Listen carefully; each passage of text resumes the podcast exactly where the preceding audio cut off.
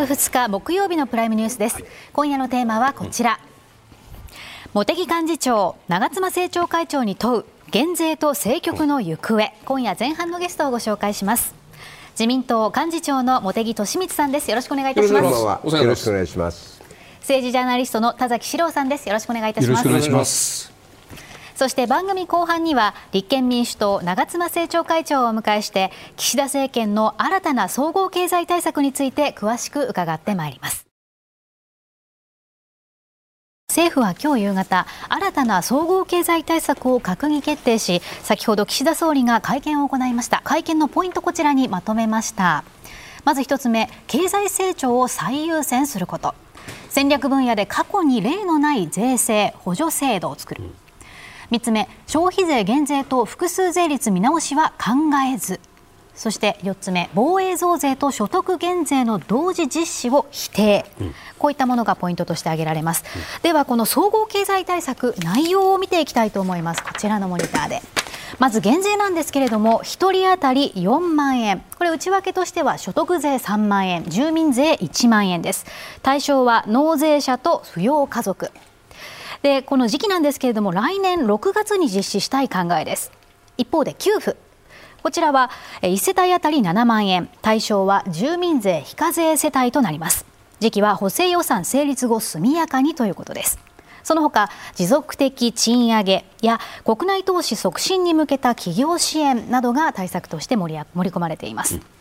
まず茂木さん、この岸田政権の新たな総合経済対策、どのように評価されてますか？書いてあることは間違いないんですけど、ですね、これ、多分ですね、新たな総合経済対策っていうのはですね、え施策別に整理をしてもらったんだと思うんですけど、はい、まあ、施策別に整理するのよりですね、うん、目的で整理した方があの分かりやすいんですね、うん、あの意外とシンプルですね、うん、やろうとしていることは2つなんですよ、はい、え1つはやっぱりですね当面の物価高対策、はいえもう一つがですね少し長い目で見て、うん、日本経済の、えー、体質転換を図っていくということなんですね、うん。うん、まあ、最初のあの物価高、えー、対策なんです、これ、早急な対応が必要でありまして、えー、人間の体でいうと、ですね急に発熱をしてしまったと、うん、そうすると解熱剤、はい、えー、これをですね飲む、えー、これが、えー、ガソリンであったりとか、電気代のですね、激変緩和措置ということになるんですね、はい、それから点滴を受けて、ですね少し栄養を入れると。はい、まあこれがあそこにあります赤のですね、うん、給付、1世帯当たり7万円、はい、あのそれぞれ速やかにやるということでですね、うん、えー、まあ、この、えー、ガソリン等の、えー、激変緩和措置も来年の4月までということですし、はい、えー、それから、えー、低所得世帯に対する給付はですね、早ければ年内にも始めるということですね、はい、まあ、大体半年ぐらいのスパンでですね、うん、収束を図っていく、この物価対策が一つですね。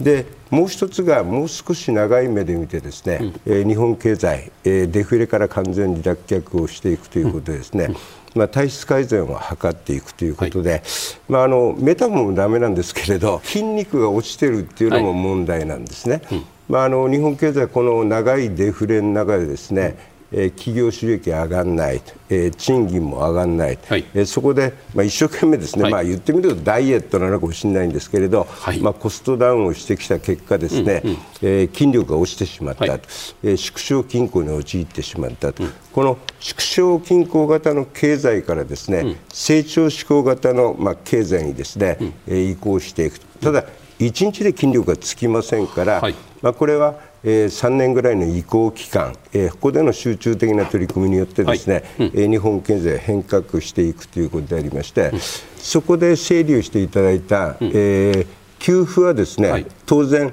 まあ、解熱というかですね、うん、えー、この物価高対策、えー、当面やらなくちゃならないというか速やかにやらなくちゃならないことなんですけれどその他に書いてあるですね、うん、まあ、持続的な賃上げを、はい、えー、実施するためにですね、うん、国内投資を促進するんですけれど、はい。はい減税の方もですね、基本的にやることは、この来年、えー、春闘で賃上げが起こると思います。えー、来年はこの賃上げプラスアルファのですね、うん、えー、可処分所得の向上に向けてやることですので、うん、どちらかと言いますとブルーで書いてある、えー、減税の方はですね、はいうん、えー、体質改善の一環として進めるということなんですね。今の茂木さんのお話だと当面の対応と体質改善、持続的対応のその違いがあるという、ここだとすればですよ、はいはい、減税ってそういう意味で言うと、じゃあ1年こっきりの話じゃなくて、これは何年もかけて、公明党さんは2年以上って言ってるわけじゃないですか。自民党の税調の議論っていうのはこれからですけれども、まあ、1年という議論が思うも宮沢政調会長も言われている、はい、この減税というのは複数年数の可能性ありですか？あのそれは想定してません。あはい、想定してません、はい、なぜかと言いますとですね、はい。うん本来、うん、えー、日本経済が良くなってですね、はい、企業が賃上げをすると、うえー、物価上昇を上回るようなですね、はい、賃上げというのが民間活動の中でしっかり起こっていくと、はい、これが望ましいんですよね、おそらく国民の皆さんもですね、うん、ずっと減税してほしいと思ってるわけではなくて、ですね、自分のやっぱり所得が上がっていくとい。う状態が続くと、毎年所得が上がっていくという状態ができた方がいいんだと思います。そのためには、はい、来年はやります、うん、来年やりますけど、基本的に再来年以降は、うん、その減税をしなくても、うん、きちんと物価上昇を上回る賃上げが起こるような経済にしていくと、体質改善をしていくということが重要なんです。国内投資促進というのはどういう具体的な策としてはどういうことこれあの結構ですね、はい、注目されてないんですけど極めてあの重要だと、はい、まあ考えておりまして、まああのえーまあ、今回ですね、はい、国内投資を、まあ、あの促進をするためにですね、うん。えーまあ、成長分野、はい、そして戦略分野にですね、うん、えー、投資、まあ、促進策というのを盛り込むわけですけど、はい、まあ、半導体もそうですし、うんはい、蓄電池、はい、えそして今、世界的に競争が起こっているですね、はい、脱炭素、うん、えー、グリーン投資、えー、こういったことがまあ対象になるわけでありますけど、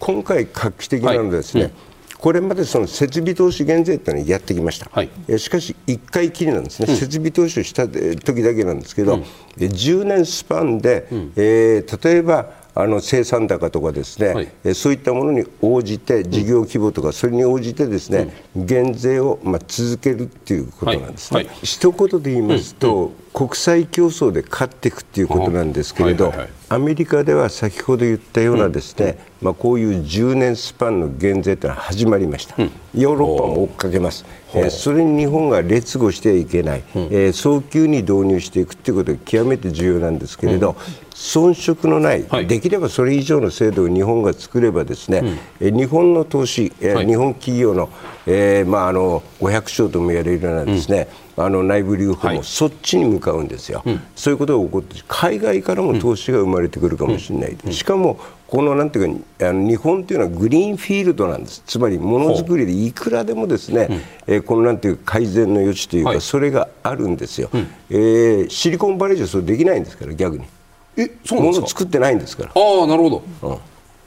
鉄鋼だったりとか、い、ろんな産業ですね、これエネルギー使うわけですよ、基本的に、うん、そういう産業で、うん、そのなんていうか、えー、これから勝っていくとグリーン化していくという余地は、日本の方が圧倒的に多いんで、えー、ある意味、今のですね、厳しい状況を完全に逆転する、うん、きっかけになっていくということなんですね。10年単位の減税っていうのはごめんなさい僕知らなかったんです。日本で初めてなんですか、はい、投資促進税制みたいな意味で、えー、投資促進税制っていうのは一発でやってますから、はいはい、こういうそんなていう単年度ですよね、えー、それを10年単位でそのその減税の対象にしますっていうのはそういう税制導入するの日本では初めて初めて初めてです、まあ、あの具体的な額とかはですね、はい、この年末の、まあ、税調でですね、議論することになりますけれど、うんうん、やっぱりそのなんていうか企業から見てとか、うん、世界から見て驚くような、うん、日本というのはここまでやるんだと本気なんだと、うん、こういう制度を作るということが重要だと思いますね。それはそのぼぼ僕らその例えばその何半導体業界でも電池業界でもグリーン業界でもないような人間からするないしは投資を考えている人たちからすればですね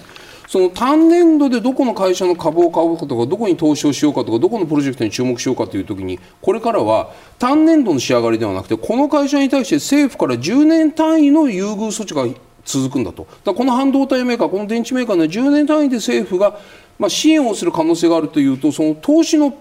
プランが変わってくるんですよ。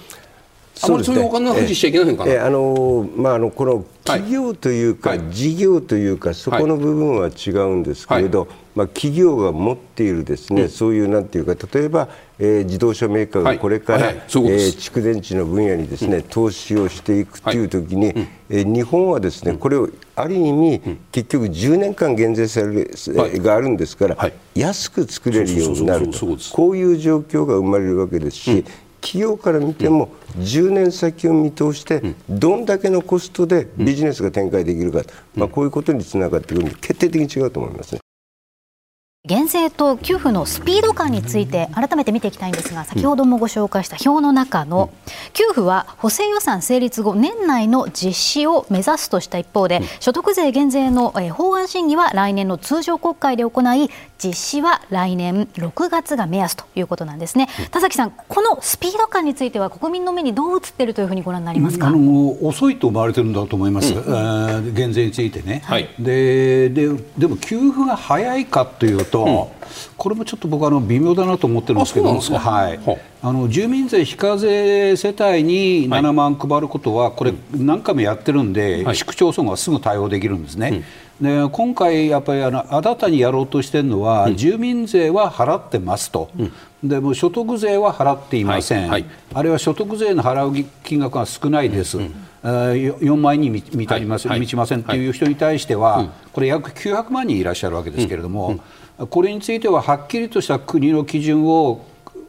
国が作って、はい、でそれを市長市区町村にやってもらうということなんです、うん、その基準作りがあの年末になるっていうふうに書かれてるんですよね、はい、経済対策、はい、そうするとあそれを受けて年明けから、うん、あの市区町村が、うん、あのさっき申し上げた、はい、あゾーンの人たちに、はい。えー、対象者を選んでいかなきゃいけない。で選ぶのにおそらく2、3か月はかかるだろうと、はあ、でそうすると支給にはあの来年6月近くになってしまうんじゃないかなっていう懸念を僕は持ってるんですけども。給付の話が。給付の話結局給付も6月減税も6月以降って要するに夏な6月7月夏場にかけての給付給付ないしは減税の恩恵。こういうあの、はいはい、ちょっと遅くしてもらって、はい、あの整理をするとですね、はいはい、1億2000万の国民の中で、はい。うんえー、所得税3万円、住民税1万円、うん、納めている、まあ、世帯というかですね、はい、この人口が大体9000万人います。はいで一方で、うん、住民税非課税世帯ですね、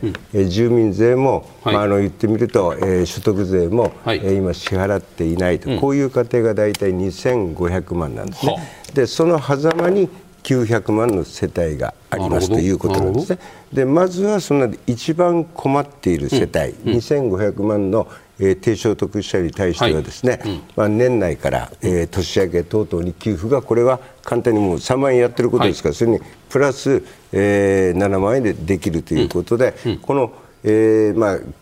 900万、言ってみると1割弱の人に対する制度設計。は確かに田崎さんおっしゃるように若干時間かかる、ただそれ1割弱でですね、また9000万の人については来年の6月とい。うことなんですけど、まあ、これはあの考え方っていうかですねこれ考え方のせいなんですけど、これは賃上げと一緒に行っていくことなんですね、基本的には。えー、物価上昇を上回る賃上げと、これを実現していくいい循環を作るためなんで、はい、えー、賃上げを行うのはですね、うん、実際には来年の6月ぐらいです。うん、ですから、まあ、言ってみるとですね、うん、だから減税がいいんだという理論にはならないんですけれど、タイミングとして来年の6月ということで、十分このなんていうか、うん、えー、1人当たり4万円というのは間に合うというか、そのタイミングに当たっているということなんですね。いかがですか、うん、だから住民税を払っている低所得者層がやっぱり900万人いらっしゃる、はい、でそこの、は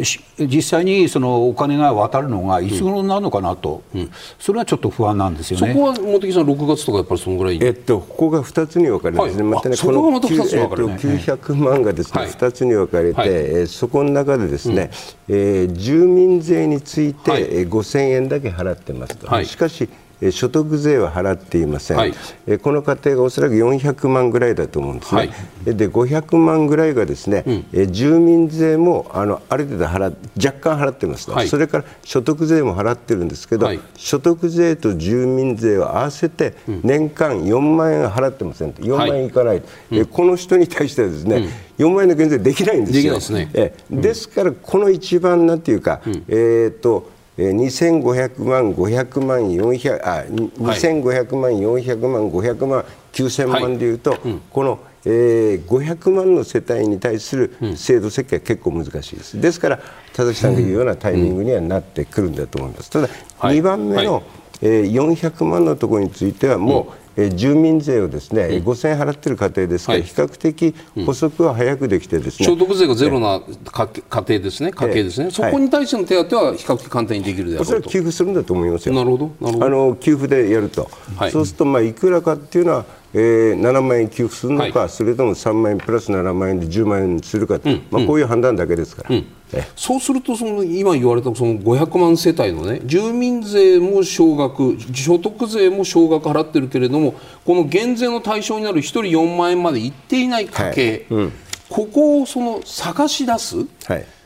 それに見合ったその、まあ、要するに足りない分をこうなんか給付付き税額控除みたいになるんですけれどもそこの部分を探し出してその人に対してその本来もらってもいい金額までの埋め合わせを戻すみたいなこの作業をしていくのは面倒くさいですよね、大変ですよね、事務経費かかりますよね。って、ここです。本当にですね、はい、各あの自治体というか、はい、まあ、市町村の皆さんにご苦労をかけることに、はい、まあ、あのなることになるんですけれど、うんうん、あと、結構、人によって違うわけですね、合計で2万円払ってますと、3万5千円払ってますと、うん。う。ん、そえー、それぞれごとに、じゃあですね、差額というか、それを払うということにならないんで、うん、おそらくこの500万については、一類型にするのか二類型にするのか分かりませんけど大体、これぐらいの、ねうん。えー、1万5000円払ってた、はい、えー、と払ってるのに近い人、はいうん、2万5000円払ってるのに、近い人、うん、えその人にどれだけのですね、うん、措置を取れば、うん。まあ、他との、まあ、遜色というかですね、はいはいはい、あの比較上、はい、遜色がないかということで決めていくんじゃないかなと思いますけどね。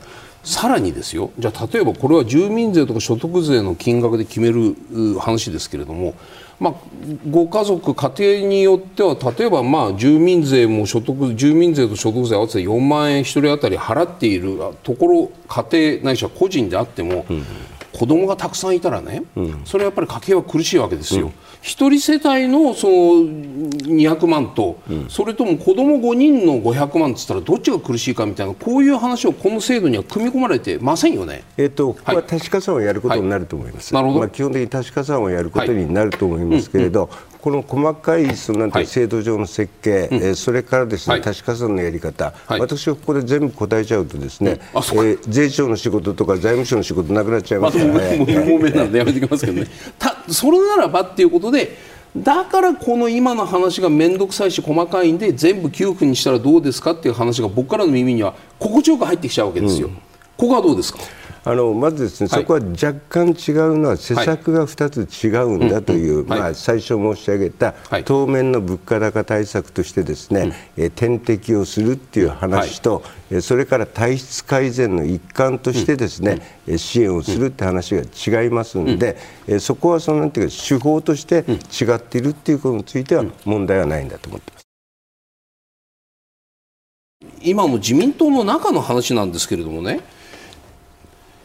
減税の議論というものが先ほどのその4万円の話減税の議論とかパーッと出てきてるじゃないですか。でこの話がいわば自民党の税制調査会というものの議論を経ずして出ていることについて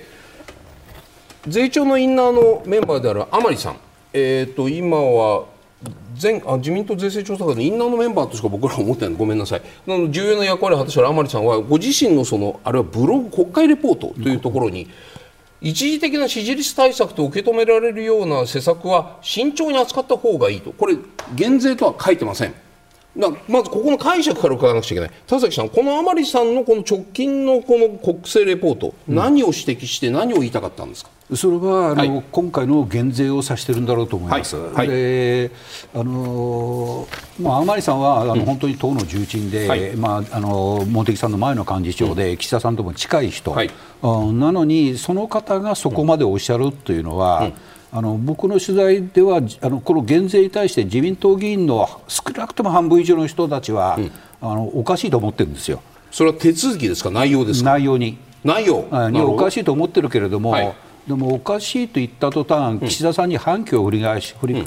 翻すことになる、うん、あえー、政権に対するノンを捉えとなってしまうんで、はい、我慢してるんです、うん、で我慢してる中でも、やっぱり甘利さんはそういうことをおっしゃったっていうのは、やっぱり党内にいろんな意見があるんだなということです。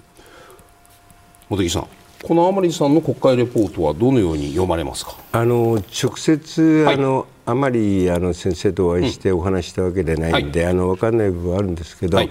我が党は常にいろんな意見があります、うん、まあ、それを包含しているのが自民党だと思ってますので、はい、ただ、そこの中でですねこれまでもいろんな問題について、優先の時もそうでした、はい、えー、いろんな議論があって、ただ、えー、決まったら一丸になってやっていくと、これが自民党の良さですから、まあ、今回はこういった形で経済対策を決めた、うん、えー、いろんな思いがあるにしてもですね、これをいかに実行していくかということなんだと思います、うん、ただし、今回の減税の決め方というのは、これまでの自民党税制調査調査会とその官邸の関係から言うと、イレギュラーの決め方だったかどうかという、形として僕はイレギュラーに見えるんですけども、そこはどういうふうに茂木さんお感じになってますか、まあ、例えばあの安倍総理もですね、はい、例えば消費税を上げる,、上げると、あの10%に上げる、はい、ただその使い道を変えてですね、うん、幼児教育の無償化、私、当時担当してましたけど、その時そのなんてい。うか税調で決める前にそういったことを打ち出して、えー、解散総選挙をやったと、はい。まあ、いうこともありますので、それは時々のやっぱりですね、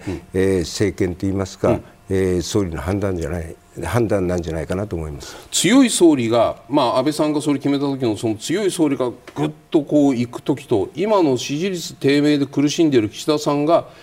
党と、まあ、税調と相談しないでやって結果こういう反応が出てくる状況。僕田崎さん違うと思うんですけどもいかがですか？うんあの確かに違うんですけれども、はい、岸田さんは岸田さんで、うん、あの当初はね、はい、自民党税調にかなり遠慮してたんですよ。で自分が先頭に立つと、はい。今度、今までのその自民党の政策決定としては、税調に決めていただくということがルールだったわけです。でもそうしてると、今度、岸田さんに対して、なんだ主導権取ってないじゃないかと、うん、何してんの、総理はっていうんで、4万円を自ら言わざるを得なくなっていくんで、その部分はあの、総理の手法としては非常に難しいだろうなと思いますね。なるほど。えー、税調に任せたら、それはあの総理決めてないじゃないかってなりますね。で総理が決めると、今度、税調の方で不満が出るという形だと思います、その意味でいうと、岸田さんはおそらくさ税調からこのような不満が出ることも、ある意味、当然のことながら、確保した上で、力を見せようとした、こういう理解。そうです、うん、でその間をあのつないできたのが、うん、あの財務省の官僚の人たちなんですよ、はい。はい、やっぱり税調と財務省のあの税の人たちはもう一体なんです、これね、でその人財務省の根回しがほとんど行き届いてなかった。なるほど。で行き届いてなかったというか財務省はこれ自分たちが作ったんじゃないと思ってるわけですよ。官邸から降りてきたんだと思ってるわけですね。はいはい、でそれをしぶしぶ飲んだ状況なわけです、官僚の人たちは、はいはい、だから自分たちが積極的に説明に回るということを一時期までしてなかったんですよ。うんうんうん。そうするとね、その絡みで言うと、はい、じゃあ今回、自民党の税調からばっと不満が出てきた背景として、はい、官房長官とか官房副長官とか官邸の人たちが本来説明に当たる官僚に代わって説明に当たるべき人たちが党に対する税調に対する根回ししてないだろうっていうふうに怒ってる人もいます。あそれもあります。これは当たり、ええ。うん、でその前に財務官僚が動いてるんですよ、はい、財務官僚の説明能力あの力もすごい高いですから、うんはい、彼らが主要政策を大体説明してるんですよ。うんでその部分があの、えー、やっぱ官邸がやらせることができなかった、うん、やらせる時期が遅れたということだと思います。茂木さん、官邸のガバナンスの話にどうしてもこういう話になっていくとなるんですけれども、まあ、茂木さん、党の最高責任者としてこうやってご覧になっている限りにおいて、官邸のガバナンスが少しこうおかしい方向に向いているんじゃないかというふうにお感じになる部分はないですか？あのそれぞれですね、はい、あの政権によってまあ違いがありますから、うんはいえー、安倍さんの時は相当、まあ、リーダーシップも発揮しましたし、うん、えー、それはある意味ですね、えー、財務省と決してそんなにそれが良かったわけではないと、えー、こういう部分も、うん、実際あるんだと思いますけど、はい、まあ、それぞれの政権の、まあ、スタイルなんだと思うんですね。だからあの総理もですね、えー、決めないと指導力がないんじゃないかと言われると、はい。はい、決めると勝手に決めたと言われるとなかなか難しいなと思いますね。将来の話にましょう。はい、来年の総裁選についても少し伺いたいんですが、うん、えー、茂木さん月刊誌のインタビューでもお答えの中にちょっと出てきたワードをちょっと拾ってみました。うん、令和の明智光秀という言葉、まあもちろん本能寺の変で主君織田信長を撃った武将ですけれども。茂木さん、来年の総裁選で明智光秀になるというようなおつもりはありますか？あ、ないですね。あのそうあんまり簡単に言われるとなんか盛り上がらないんですけど、ちょっと貯めていただいた方がいいんですけど、はい、あのまあ、あのこれまで自分はあの振り返ってみてですね、はい、まあ、党とか内閣でですね、さまざまな役職を務めて、まあ、あの一つ一つが、まあ、あの経験であったりとか、えー、人脈の広がりになってきたと考えています。あの時間というものがですね、えー、アゲンストだと、はい、逆風だと、うん、あんまりあの感じたことはありません、うん、まあ、そういった意味で別に追い詰められてないんで、うん、えー、光秀は追い詰められて、うん、あの本能寺の変に走ったわけですね、やりたくてやったんじゃなくて、もう本能寺の変に行かざるを得なかった、そういった意味では、令和の光秀にはなりませんと。田崎さん、今の茂木さんの解説それは噛み砕いて言うと、はい、岸田さんがあの総裁選に立候補したときに、えー、茂木さんはあの立つことはないということですよね。あその理解で結構です。うん、ということは岸田さんが出なければいつでも行くぞということでもいいんですよね。いや必ずしもそうではないですけれど、ただ少なくともですね、そこはそうって言っていただかないと、そこはそのなんていうか、はい、えー、総裁がそのなんていうか、はい、えー、総裁選にお出になるというときに、それを支えている幹事長が出るということでは、やはり批判を浴びるというのは事実です。ただ一方でそれは、はい、えー、道秀になるっていうことは、追い込まれてやっているのが本能寺の変ですから、そういう状況ではないと、自分の今置かれている状況だと思っているということです。ですからだから岸田さんが出ないという時にはまた別の判断が出てくるというこういうことになるわけですよね。まあ、あの仲間であったりとか、はい。うん、あの支援者の皆さんの、まあ、期待と、はい、まあ、これはあのありがたいと思ってますし、うん、えそれは十分自覚はしてます。前回、うちの番組にお迎えした時にね景色どうですかってお尋ねしたらベースキャンプができたっておっしゃったと思うんですよ。今どの辺まであのいろいろですね、はいはい、これ言い出すとですね、はい、どこまで行ったとかいう話になっていて、ど。こまで登ったんですか、知らないうちに下山してるんじゃないかという。こともあるんでですねあのこれから気をつけて話した方がいいんじゃないかなとは思うんですけれど、はいはい、あのいずれにしても、はい、あの与えられた仕事をですね、うんう。ん、に全力を尽くすとそれは悪いことにはつながらないと、うん、そんなふう。に自分は思ってます。下山してませんよねまだと思うんですけど。田崎さんどうですか？それはやっぱりあのベースキャンプをしっかり固めつつのそこから次の？いつ一気に駆け上がるかってことでしょう。なるほど、えー、茂木さんに臨時国会で議論すべきことというテーマでご提言をいただきました、はい。はい、こういうご提言でその心は何ですか？あのまさに今日話したことなんですけれど、はい、国民の皆さんのですね、うん。え将来へのまあ不安にどう応えるかと、うん、成長志向型経済にいかに転換するかと、うんえこういったことについて野党の皆さんに野党の皆さんでいろんないい提言をしていただければいいと思いますし、はい、総理には総理にですね、うん、えー、ご自身の考えを述べていただく、はい、それでじゃあ日本という国をどう持っていこうかということについて、本質的な議論をぜひ国会で展開してほしいなと思っています。はい、ではいただいたメールをご紹介したいと思います、はい、皆さんからいただきました。私の声です、えー、東京都の方からいただきました、うん、賃金は上がっています。が、うん、社会保険料でほとんど消えてしまいます。減税とか考えるよりは働いている私は、えー、社会保険料にメスを入れてほしいと思いますというご意見いかがでしょうか、うん、そうですね。あの、えー、医療介護福祉を含めてですね、えー、社会保障の分野というのは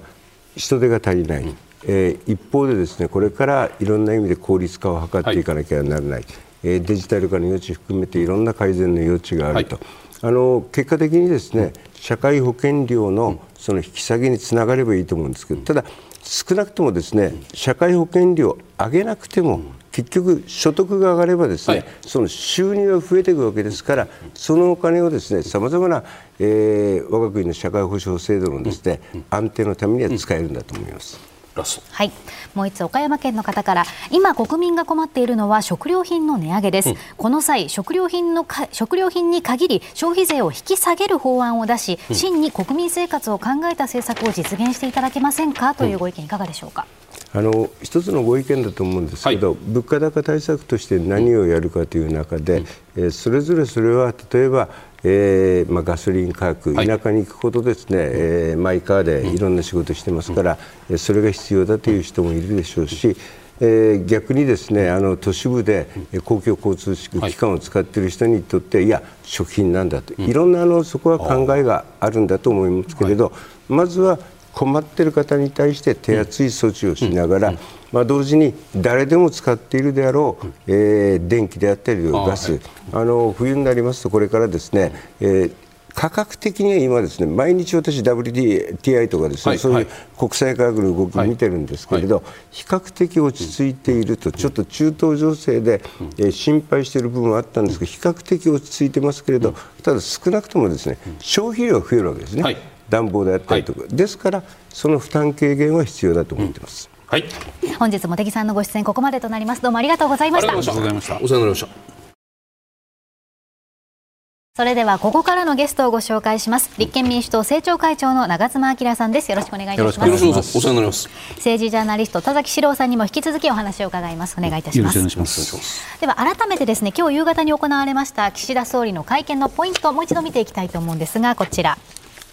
まず経済成長を最優先。戦略分野で過去に例のない税制補助制度、うん。消費税減税と複数税率見直しは考えず、うん、そして防衛増税と所得減税の同時実施を否定した。こういった内容だったわけなんですが長妻さん今日閣議決定されました。新たな総合経済対策の評価、どうでしょうか、そうですね。あのまあちょっとその業界含めて、はいあの公共事業を含めてかなりばらまき色が強いと思うんですね、これびっくりしたんですけど公共事業で今回財政支出が6.1兆円もあるということで、やはりあの我々あの家計をですね、温めるということで、まあ、そこに主眼を置いているのと、あとはその中長期も睨んでですね、あの今後のですね、えー、恒久的つまりずっと続く政策をですね、はい前倒しで10月から、うん、あ遡ってやるということで、はい、まあ、少子化対策、そして実質賃金を上昇する対策、うん、そして省エネ、えー、そして再エネルギーの、はい、大胆投資とか、うん、そういうその本来、日本にとって必要なものを前倒しして10月から始めると、はい、ここでですね、そういうようなことのテーマが非常に薄いんじゃないかなと、つまり一番重要なのは物価を上回るお給料アップなんですね、でそこのあの根本的な対応策っていうのが非常にないんじゃないかと思います、これなんですけどもね、自民党は減税4万円の給付が世帯7万円だと、それに対して立憲は減税ゼロで給付が6割にすまあ、所得制限を設けるんでしょうけれども、3万円であると。でこの上の部分だけ見ると立憲の方がなんていうの反ばらまき財政規律重視なのかなというふうにも思っていたんですけど、そういう意味でよろしいんですか？そうですね。あの、自民党の今回の対策は、全体で17兆円なんですね、はい、で我々はあの7兆円少しなんですね。はいうん。ですから半分以下、まあ、今回需要と供給のギャップが収まってるんで、はい、あまりに過度な財政出動をすると、これ、インフレを物価高をむしろ誘発するというリスクがあるので、全体は我々抑えてますが、ただ家計にはですね、一定程度手厚くしてい。る、これちょっと誤解があるんですけど、給付3万円だけじゃないんですね。給付については、はい、お子さんにですね5万円1人支給すると、はい、これあの、児童扶養手当が支給されているようなですね、はい、ご家庭に対して、はい、えー、支給するということで、大体、あの専業主婦で、えー、4人、家族の場合は年収が460万以下のご家庭のお子さんには1人5万円給付があると、そして先ほどもですねあのずっと続く政策を前倒しするというふうに申し上げましたが、この給付の中にはですね給食代の全国無償化、これを10月から前倒ししてスタートするっていうある意味での給付も入っているし、はい、それと大きいのがですね、はい、児童手当を高校生まで拡大します。今中学生までですよね。はい。はい、で全員高校生以下は1か月1万5千円毎月払うと、うん、これ先進国並みにするっていうことですね。でそれを10月から前倒しをすると、うん、高校生は今まで払ってるのはゼロですから、まるまるですし、中学生以下は原則1万円しかもらってないんで、5000円アップになると、はい、これはでかいわけですね。うん、そしてあの奨学金についても、奨学金の返済についての利子を無償化、これも10月からするし、奨学金の返済の金額をですね、所得税控除にすると、はい。まあ、いうようなことと、あとは地方独自に給付金をですね、一定程度自由にえー、独自の対象者にお金を、はい、金額も地方が決められるという新たな暮らしと地域応援給付金というのを作ってますんで、この給付が1個だけっていうのは、あのこの3万円というのはベーシックな、あのインフレ手当なん。で、そこにいろいろな家庭のご事情のところに、まあ、上乗せしていくと、で介護と保育士の方にはですね、月額1万円お給料アップ、これも10月からということで、給付は相当バリエーションがあの世帯、そうそう自民党との違いっていうのは、公共事業の6兆円、そこが一番の違いだということがアピールポイントになりますか？他のところは要するにこういう見える部分の他のその給付とか手当とかっていうと総額でいうと、まあ、立憲さんはその川下に対するさまざまな手当を組み込んでビルトインされてるんだけれどもでも公共事業の分っていうのが一番の違いだ。この理解でいいですか？そうじゃありませんで最大のポイントはですね、うん、支援はスピードということで、われわれの場合はこれ、年内にできるわけです。なるほど。で過去ですねあの、うん、えーと、コロナの時に給付金ってありましたよね、はい、個人で配った給付金とか、いろんな給付金ありました、で大体予算成立後2.5か月で、ほとんど全部配,、配り終わるんですよ、ですから年内に配れる、スピーディーだと、だから私、岸田さんのどうしても消せないのは、これ1人4万円配りたいわけですよね。うん、ね。だからあの1人4万円を全部給付にすると、うん、そうすると全く不公平ないですよね、うん、年収、まあね、あの非課税世帯も含めて、はい、でそっちだったら年内にできるのに、同じことなのに一体なぜ、この質問を何度ももう何十問もいろんな野党がしました。茂木さんに2回か3回ぐらい意味が分かんないですね。田崎さん、田崎さんからご覧になったけど、この立憲の生活支援策、まあ、はい、下の部分もいろいろこうももも組み込まれているという話で、申し上げたように、はい、まああの自民党の中でそれを評価する人もいるので、だから立憲はまあ現実的な対応をしてるんだろうなと思うんですけど、うん、一つお聞きしたいのは、あの長妻さんにお聞きしたいのは、その消費税引き下げについて触れてませんよね、今回。はい、で他の政党、維新も国民も令和も触れている、うん、でこれはなぜですか？うん。これまずですねあの今申し上げたように支援はスピードという発想で、うん、今回のあの緊急経済対策は6か月年度内に実行するというプランを我々出してます、はい、ですからその年度が明けるとまた追加、あるいは上乗せを我々は打ち出すつもりですけれども、はい、そうすると年度内にできるっていうと消費税はできないんですね、法律を変えたり、あるいはレジの表示を変えたり、ソフトウェアを各小売店変えたりですね、ですからそういう意味では早くできる対応ということで、今回はあのこういう給付を中心にしてます。ということは、あの去年の参院選で消費税引き下げに触れて、うん、えー、2年前の衆院選でも触れました、うん、でその消費税引き下げっていう政策は、うん、あ立憲民主党の中で今も生きているってことですか、これですね、あのある意味では短期政策ではないんですね、今申し上げた、はいはい、そういう意味であの衆議院選挙が、はい、まあ、遠のいたか近いか分かりませんけれども、うん、衆議院選挙がある場合ですね、はい、そこの政策に入れる、入れないというのはまだ今、決めてません、うん、これは検討している段階ですね。まだ生きてるんですか、そしたら。そうですね。あのないとも決めてないし入れるとも決めてないと、ただ、いろんなその両論があるわけですね、そのメリット、デメリット、これを議論して選挙政策に入れる、入れないはですね、まあ、今後決めていくということ一方あの、選挙でまあ連携していこうとしようしている共産党はね、え共産党はこの消費税引き下げを掲げてますよね、でこの部分ではっきりしないまま、これ、連携っていうのはできるものなんですか？これですね、うん、あの政党が違うわけですよね、はい、もちろん。はい。その全ての政策が全く一致してたら、一つの政策になればいいわけで、まあ、これについてはですね、まあ、全く全てが一緒になる、ということはなかなか難しいし野党の中でもですね、消費税をゼロということを、えー、おっしゃっておられるところもあり、あるようでありますので、そういう意味ではですね一定の方向性ということだと思います。これまあ例えば自民党公明党は、あの連携どころか一緒に政権ついてますが、憲法9条の考え方が真逆ですよね。ただ方向性は一定程度一緒だから政権ついてると思うんですが、われわれ別にあのそういうようなことで別の政党ですので、そういう意味ではあのわれわれとしては、うん、えー、それぞれの立場でですね、うん、えー、政策を議論していくと、一方、その国会で長妻さん、その総理にあのなあの岸田さんに対してさまざまに質問とかに立たれていたりね、今日も記者会見とかされたりしてますけれども、総理のそのなんていうんですか？そのこの基本的にこの税とか市給付に関する総理の説明力説明の中身、うん、お聞きになっていてどうですか？何が足りないんですか？足りてるんですか？納得されてるんですか？これですから、はい、あの一つ、まあ、いろんなことが分かんないんですが、一、はい、つ本当に分からないのは、うんうん、多分反町さんも高崎さんもそうだと思うんですが、はい、例えば4万円個人に、4万円。個人に配るとすればですね、はい、あの4万円を全員に個人で給付すると、うん、こっちの早いわけですし、つまりそうすると役所は一つなんですね。うん。今、多分内閣府ではないかと思いますが、うん、これ、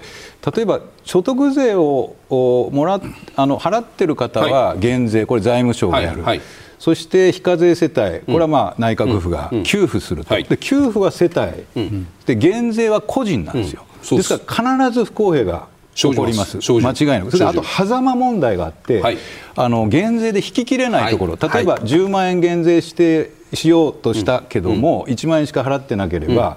引ききれないですよね、はい、その人、ハイブリッドで給付とあの減税を組み合わせるとか、うん、ちょっとどういうやり方か分かりませんが、はい、そうすると膨大な事務作業になって、大変です。これ、そこ本当大変。時間が来年6月とか、はい、これ、子供が考えても、うん、こんなに不思議なことを説明できない総理っていうのは、私もいろんな総理質問してましたが、うん、初めて。長妻さんね、大体総理の会見で、まあ、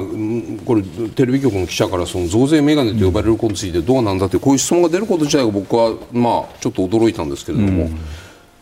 長妻さんもこの辺の質問されてましたですよね、うんうん、これは総理総理にやっぱりこういう話をするということは総理はやっぱりその増税メガネという言葉に言葉を気にしているように見えるんですか？そうですね。私、総理は気にしや気にしやだ今日今日これ言われたんで気にしや総理って。あのこんなことは聞いたことこれあの一国の総理なんで、はい。うん、これちょっと由々しきことだと思うんですが、うん例えばその増税、まあ、いわゆるそういう SNS で言葉がまあ出た、あ前は、その前までは別にその減税の下の字も全くありませんでした、むしろその増税というのは未来の責任なんだとい。うようなことを語っておられて、ところああいう話あの言葉がこうルフされるとですね、はい。はい、やはりそのそのルフされた後から相当、うんまあ、バタバタと減税という話になってきて、うん、でまあ、いろんなそのことを気にしすぎる、つまり聞きすぎる力っていうか、はいうん、なんかそういう感じがすごくしてきてですね、うん、非常にあの一国の総理ですから本当に頑張ってぶれずに、うん、我々野党の立場ですけどやっていただきたいところはあるんですけども、うん、相当これブレブレに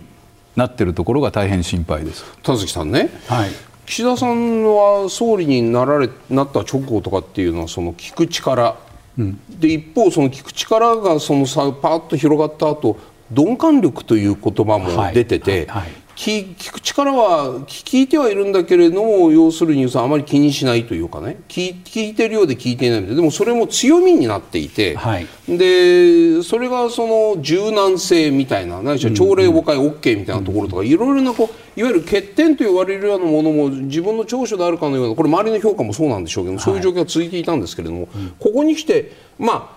長妻さんが言ってることがそのままこれから世の中広がっていくとかどうかわからないですけれどもちょっとその人のこと鈍感力と言われた人が現増税メガネと言われて禁止していると伝えられ禁止は総理と野党からも言われるっていうなんかちょっと正岸田さん自身がちょっと変わってきている？うん、だから人はそのいろんな局面でいろんな人物像を出すから、はい、あのえー、一概には言えないんですけれども、はい、僕あの税についてあこの岸田さんは相当敏感になってるなと思ったのは、はいはいはい、あの政府税調が、うん、通勤手当などに対する、うん、あの増税の項目を掲げたんですよね、中間投資で、6月末か7月初めです、あの時あのネットで、うん、あのサラリーマン増税だって大騒ぎになったわけで。す。でその時に総理は、宮沢税調会長、自民党の税調会長を呼んで、そんなことやってないよねと、やるつもりないよねって、わざわざ確認したんですね、僕、あんなの無視すりゃいいと思ってたんです。サラリーマン増税は口にしたことがないというふうに総理が怒ったと伝えられてるんですよね。そうそうそうそう、はい。だから割合、この自分が思ってることを、はい。うんうん、自分は増税はあのそう考えてないと、今後はね、はい。はい、中で増税と言われることに対して非常に敏感に反応したのは、確かなんだろうなと思います、うん、なるほど、はい、それは長妻さんもその岸田さんと予算委員会等々向き合ってきてちょっとなんか変わってきている部分特に税に関しては特に敏感になっているというふうな感じを受けますか、いやすごくいろんな面で感じますよね、はあ、あのいろんな漏れ聞こえてくる情報も含めて、はい。はい、一切減税なんて考えてなかったわけですから、ある日突然減税と。なるほど。まあ、初めはあの所得税減税じゃなくて、あの法人税減税とかですね、はい、あっちの方でなんとかイメージをかわそうとして、それでもその、えー、嘘だみたいなことがネット上に流布されて、それで本丸の、まあ、所得税に踏み込んでいったと、私はおそらくそれで間違いじゃないと思うんですね。なるほど。なぜならばその4万円もし配りたいなら、全額1人当たり4万円給付すると。これをなぜしないのかっていう合理的な説明ができないっていうことは、うん、何らかのメンツとか、うん、気にしやのところで、非合理的な理由というふうに言わざるを得ないと思います、本当に資源の無駄遣いです。役所の人間から、自治体の人間から凄まじい労力かけて、簡単にできることを難しくしてるっていう。はい先月22日に行われました補欠選挙の結果と内容、をこちらで見ていきたいと思うんですけれども、参議院徳島高知選挙区の補選は、元立憲民主党衆議院議員で無所属の広田一候補が9万票以上の大差をつけて当選しました、まあ、勝ち負けももちろんなんですがそれよりも我々すごく注目したのはこの支持政党別の投票先というところの支持政党なし、この部分なんですね。82%実に8割以上の、えー、無党派層の方々が広田候補に投票をしているという、この状況を踏まえて長妻さん、どうですか？立憲に風が吹いているかどうかどうお感じになりますか？これまずですね、うん、その与党の逆風というのはすごい逆風だというふうに本当に感じます、うん、まあ、長崎の選挙も応援行きましたけれども、はい。はい、あと私の地元でも、うん、もうあの日々朝の街頭演説をもう23、4年やってますから、はいはい、すごく自民党に対する逆風というのは感じるんですが、うん、ただあの、我が党に対してですね、うん、まあだからあんたら本当にしっかりしてくれと頼むからしっかりしてほしいというようなあのお声はいただきますけれども、うん、ただ、じゃあ立憲が受け皿で、うん、じゃあ政権を取りに行けと、うん、あんたらに政権任せるっていうところまでは言ってないんで、ですから我々としてはですねやはりあの野党の存在感というのはどうしてもその国会が開かれてないと、なかなか存在感が出てないんで、はい、今、いろいろ準備をしたものを、総ざらいして、予算委員会等でぶつけているということで、少しずつ、これはちょっと多分予算委員会の前の数字だと思いますので、少しずつは上がってきている支持率もですね、まあ、実感はありますが、まだまだですので、これは本当に愚直に、まあ、財政規律も気をつけながら、えばらまき選挙目当てにならないように、あのやっていきたいというふうに思います。2009年の政権交代選挙の時とは自民党に向かっている逆風は同じでも、うん、まあ、あの時は民主党、うん、民主党について吹いていたようなフォローは今、立憲は感じていない。そうですね、なかなか感じられないですね、うん、ただ、そういう意味では素地はありますんで、皆さんがどっかちゃんとした政党が出てほしいと、はい、もっと立憲がちゃんとなってほしいと、そうしたらば、行くよというような、うん、あの雰囲気は感じますので、うん、それが我々が受け皿になるのか、うん、他の政党に取られるのか、これ正念場です、はい、その素地になるのかどうか共産党との連携の話いきましょう、はい、はい、この選挙結果が出た翌日なんですけれども、立憲民主党は共産党、えー、と次期衆議院選挙での連携を合意、はい、市委員長によりますと立憲民主党泉代表は次の選挙で与党の議席を最小化するため連携していきたいと述べたということなんですね。田崎さん、これ連携ではどんな効果が出るのか、うん、前回の参議院選での、うん、まあ、記憶が新しいわけですけれども、その時の反省点を生かせるかどうか、この点はいかがですか、うん、あのだからこれ、地域によって、はい、あの東京、長妻さんがいらっしゃる選挙の東京ではね、あの強み発揮すると思います。えー、それは共産党があの割合組織としてしっかりしているところなんです、はい。はい、でそこで例えば長妻さんの選挙区で共産党が立たなければ、うん、多分長妻さん、かなり助かると思うんですね、まあまあそ、の人たちが応援してくれるもっと、うん。うん、あだから東京ではあの連携はプラスに働くでしょうけれども、はい。えー、地方でどうなのかなっていう、うん、あの立憲共産党的な言い方をされるわけですね、はいはい、えー、でそれがプラスに働くかマイナスによるか働くか地方ではマイナスかなって感じは持ちます。トータルとしてどうなんだっていうその全国286でしたっけ選挙区、はいはい、小選挙区280小選挙区を見たときにね共産党との連携というのが立憲に対するその議席増につながるのかどうかというのこれが分かんないからみんなあの泉さんのこの発言でも立憲の中でもいろんな人が出てきて噴射するわけじゃないですか、はいはい、どう見たらいいんですか？だからあのでもだんだん10増10減の結果、はいはいはい、あの首都圏における議席数は80を超えてるんですよね。で東京も30選挙区になってるわけです、はい。はい、そこの大きいところでは効果を発揮するだろうと思います。うん、えー、だからあのそれはプラス要素、立憲にとっては。うん、えー長妻さん、いかがですか、東京の選挙区をあの根っこにしているお立場的に言うと、やっぱり共産党が立たないで、支援してくれるっていうのは助かる。ただ、東京のみならず、ですね、うん、その小選挙区ですから、1人しか受からない時に、はい。やっぱりその一騎打ちの構造に持っていかないと、うん。うん、なかなかその今の強い与党にですね、うん、勝てないですよね、それで田崎さんがおっしゃったこともその通りで、はい、やっぱり地域ごとにいろいろ違いがあるんですよね。ですからその我々あのちょっと誤解されたくないのは立憲民主党も自民党もそうですけども、うん、県連というのがあって、県連というのはかなり力がありますから、県連で判断して、はい、じゃああの、ここは別に共産党だけじゃないですよ、他の野党とかと無所属の強い方もいるんで、じゃあそこで一本化しようということを、県連で、すべての選挙区というのは県連の中で、ここは、あ非常に重点だから、うん、やりましょうというようなですね、うん、まあ、そういうようなことでですね、うん、一つ一つ綿密に住み分け、そして一騎打ちの構造に持っていく努力をするということ、これをやはりすることがないと、結局その今の政治を変えたいと、はい、で野党に入れてる方が、乱立野党がするとですね野党に毎回毎回入れてるのに全然結果が出ないじゃないかと、うん、それでもう投票行くのやめたっていう方もいらっしゃったんですよ、はい、だから本当に我々ですね、はい、その全部の選挙区ということではなくて、うん、やっぱりあの住み分けができて一騎打ちの構造に持っていくことができることは、地方を主体としてですね、まあ、そういうようなこともやっていく必要があるんじゃないかと。でドイツなんかは完全比例ですし、はい、フランスなんかは2回投票制なんですね、1位と2位で、えー、決まらあのいっぱい乱立したときは、1位と2位で1週間後投票するということで、調整の必要ないんですよ。はい。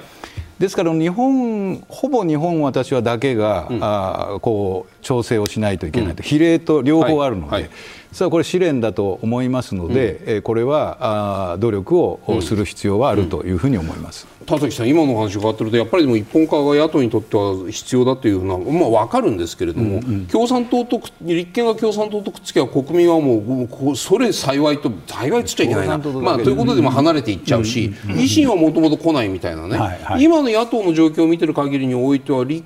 立憲の戦略として共産党とくっつくことがくっつくっていうだから住み分けじゃあ分かりましたじゃあその連携することが、うん、本当に立憲のその議席増のために一番いい方法なのかどうかここはもうしょうがないというふうにご覧になってますか、これはね僕は、はい、あのしょうがないっていうかやるべきだと思う。なるほど。はい、はい。はい、でだから、例えば東京ではね、はい、あの自民党と立憲、あるいは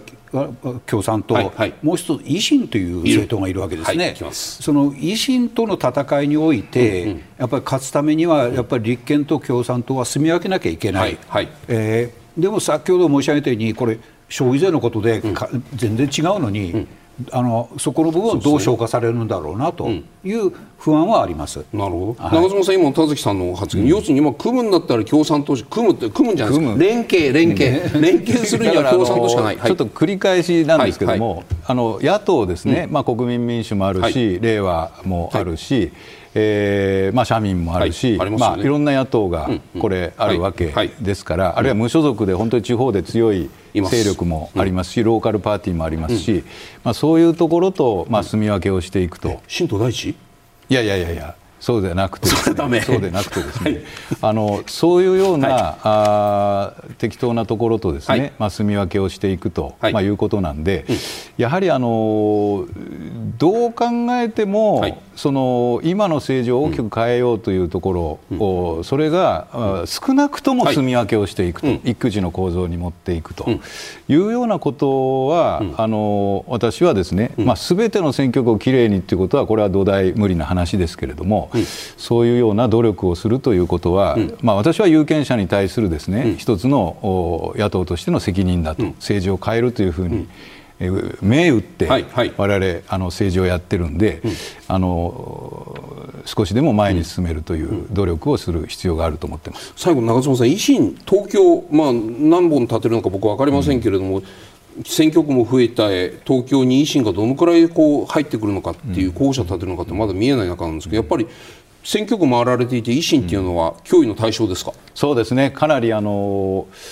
維新というふうにおっしゃる方が、ただ逆逆にそのどこの層つまり自民党を前から応援してた方が維新というふうにおっしゃる方が、どっちが減るんですか？じゃあ維新は立憲を食うんですか？自民党を食うんですか？まあこれはどっちもどっちなんじゃないかなとは思いますが、ただやっぱり自民党の支持の方で、維新に変えたという方が、まあ、体感としては多いような気がしますね。なるほど。じゃあ維新が出てくるのは、もしかしたら立憲にとってはプラスかもしれない。いや、まだ分かりませんね、ま、状況とかいろいろ田崎さん、これ、維新ってどっちにダメージ大きいというご覧になるんですか？今の段階では、はい、そのいわゆる非権力反権力の人たちの票っていうのは、ある程度もあの維新にいってるんですね、うん、で今後、維新が伸びてくるとしたら、はい、それは自民党票を食ってくるだろうと思うんですなるほど。でそういう意味であの自民党にとって致し返し、というか、むしろ困った局面を迎えるかもしれない、うん、えー、と思いますね。では臨時国会で議論すべきことというテーマで長妻さんにご提言をいただきます、うん、長妻さんお願いします。はい。やっぱりあの物価高対策と構造改革ということでありまして、うん。はい、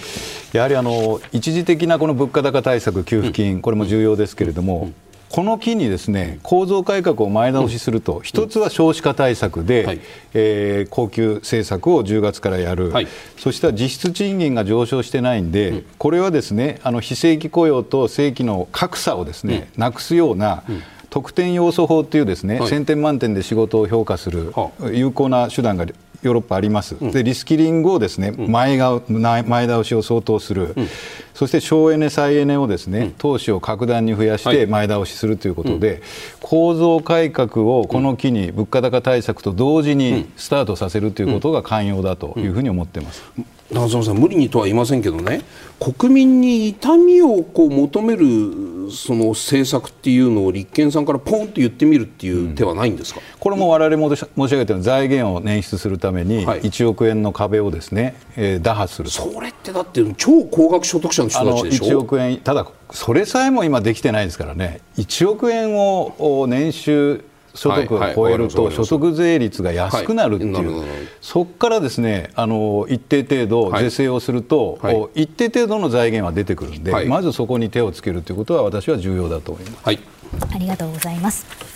えー、ではここで皆さんからいただいた私の声をご紹介します、はい、今日もありがとうございました。長妻さんに伺いたいメール、うん、愛媛県の方からです。計算以上の収入があったならば未来のために少しでも一歩一歩借金を減らした方がいいのではないでしょうか。というご意見いかがでしょうか、そうですね。あの実はですね、うん、昨日ですね、重要な発表がありまして、うん、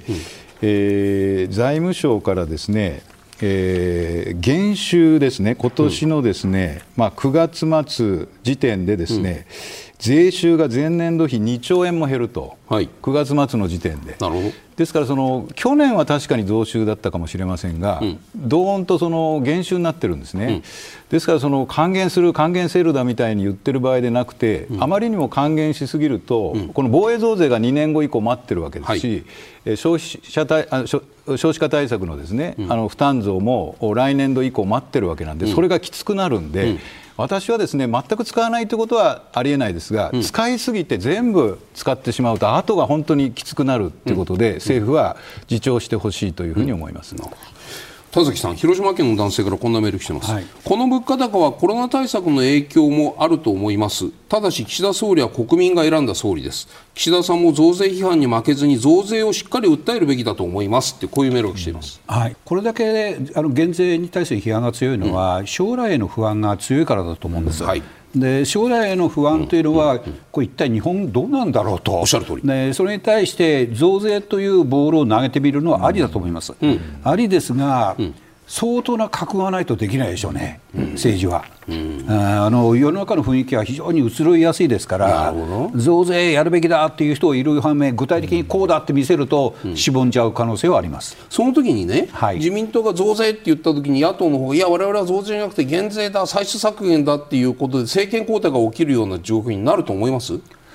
可能性は否定できないでしょう。あそれだったらじゃあ自民党はできないですよね。それはたあの立憲はかなりあの現実的になっていらっしゃるんですけども、あの一方でやっぱり日本維新の会、はい、あいますよね。もいらっしゃいますから、うんうんはい、あそれはもうむしろそれを利用するんじゃないですかね。はい長妻さんにもう一つ東京都の方からです、今年は賃上げが進んでいると思います、うん、ただ社会保険料などによって実感が湧きません、うん、今の社会保険制度には限界があるんじゃないでしょうか。というご意見いかがでしょうか、そうですね。おっしゃる通りであの少子高齢化が進んで、うん、え高齢化がピーク迎えるのが2042年なんですね、はいはい、えーまあ、そこまでどうしのぐのかということで、うん、私はやはりあの税の投入をもう少し増やさないと、うん、やはりこの保険料が上がりすぎると、やっぱり低所得の人ほど負担が大きくなる、うん、すごい逆進性があるんで、そこはやっぱり税の投入というのを真剣に考えて、財源についても、まあ、富裕層を中心にですね、えー、もう少し余裕のある方に、お金を負担いただくと、こういうことを打ち出す必要があると思ってます。ありがとうございます。